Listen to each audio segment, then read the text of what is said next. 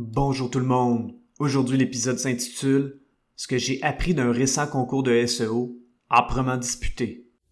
Avoir un commerce électronique est tout un défi. On vit souvent des déceptions ou de la frustration. Que faire pour rentabiliser mon commerce en ligne? Qui engager pour m'aider à réussir? Comment évaluer le ou les professionnels qui ont le mandat de rentabiliser mon commerce électronique et de le transformer en véritable actif numérique? Vous écoutez Commerce électronique et actifs numériques avec Nicolas Roy. La raison d'être de mon podcast est très simple.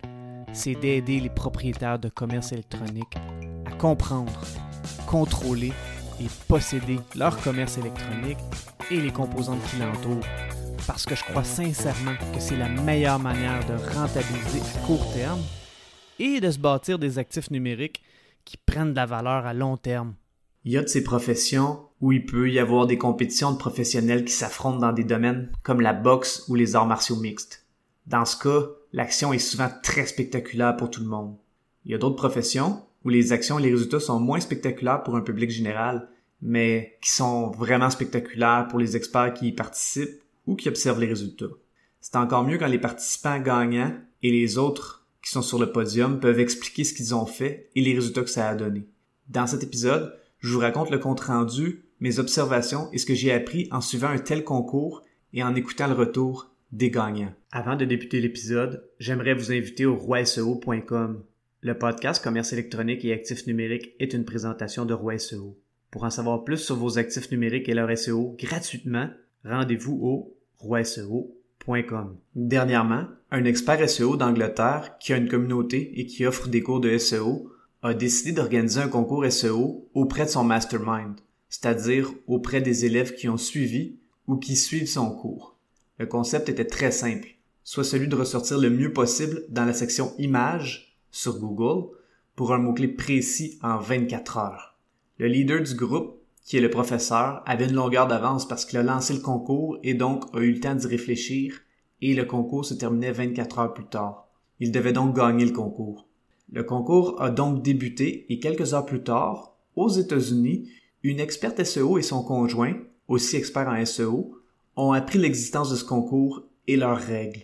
Leur défi a été de devenir des SEO Contest Crashers, titre qu'ils se sont donné en l'honneur du film Wedding Crashers.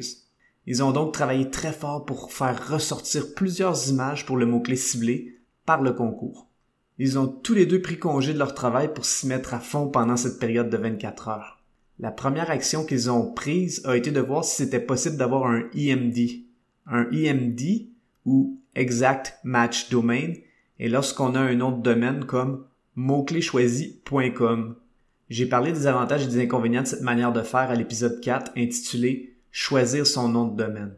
La bonne nouvelle pour le couple est que le EMD était disponible. Ils ont donc acheté le nom de domaine et ils ont bâti un petit site web en une ou deux heures. Évidemment, le site web avait la photo qu'ils voulaient faire ressortir sur Google. De l'autre côté de l'océan, le professeur a vite réalisé qu'il avait de la compétition et il a mis les bouchées doubles et triples.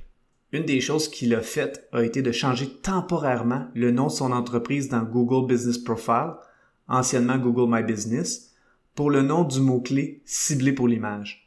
Il a ensuite téléchargé cette image dans son compte Google Business Profile. En utilisant cette technique de Black Hat SEO, ou SEO à chapeau noir, ça s'est retourné contre lui et je vais expliquer pourquoi un peu plus tard. Il a aussi utilisé d'autres techniques comme envoyer un communiqué de presse où l'image et le mot-clé étaient jumelés.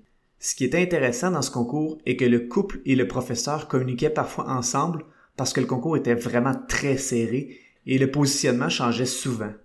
À un certain moment donné dans le concours, le professeur a écrit au couple pour leur dire qu'il jouait dirty. Le couple ne comprenait pas pourquoi le professeur disait ça. Ce qui s'est passé que parce que tout ce beau monde travaillait le SEO de façon très intense pour ce mot-clé rattaché à une image, Google a décidé de considérer ce mot-clé comme une entité en soi.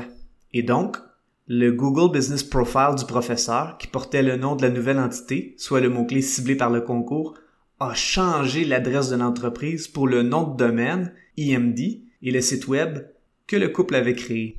Le couple a tout de suite expliqué que ce n'était pas eux qui avaient demandé à Google de faire ce changement, mais bien Google qui l'avait fait par lui-même automatiquement. Ils ont même dit qu'ils n'auraient jamais pensé faire une telle chose.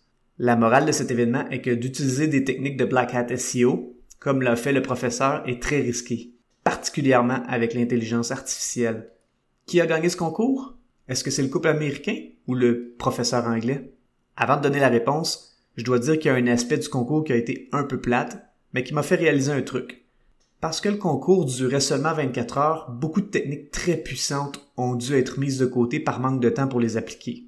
Vers la fin du concours, les participants ont bien compris un concept important, soit celui que les communiqués de presse sont très efficaces à court terme et il y avait une heure précise, soit à la fin du 24 heures où les positions étaient évaluées.